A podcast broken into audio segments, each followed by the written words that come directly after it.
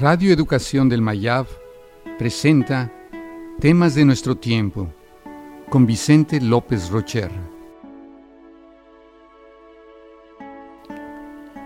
El hombre imaginario.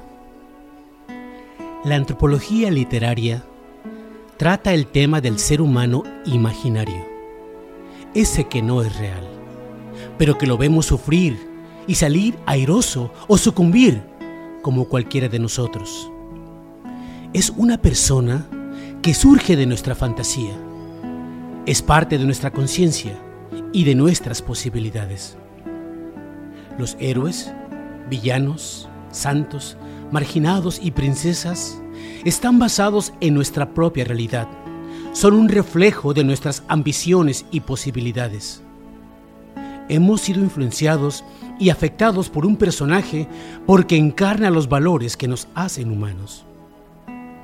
La literatura no observa al ser humano biológico de las ciencias naturales, ni al abstracto de la filosofía, sino al hombre imaginario, generado a través de la mente creativa de todos los seres humanos que tienen algo que decir sobre nuestra propia naturaleza.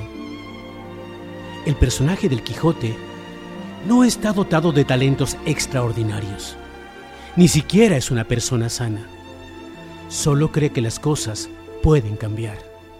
Él mismo es el comienzo de ese movimiento.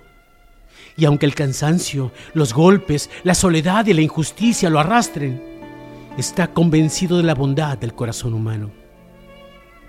Un hombre con tales características, para hacer lo que está haciendo, no puede ser normal. Debe estar fuera de sus cabales.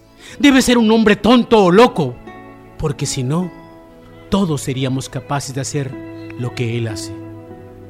El hombre imaginario no es una respuesta a la pregunta de qué somos. Más bien busca nuestros deseos, porque nuestra búsqueda es más espiritual que material. Quizás el ser humano no es sino deseo de ser. El ser humano sigue siendo un mito, un misterio y una posibilidad más imaginaria que real. Somos poseedores de una fuerza que nos impulsa a realizarnos, definirnos y encontrarnos más que una respuesta. Somos una pregunta.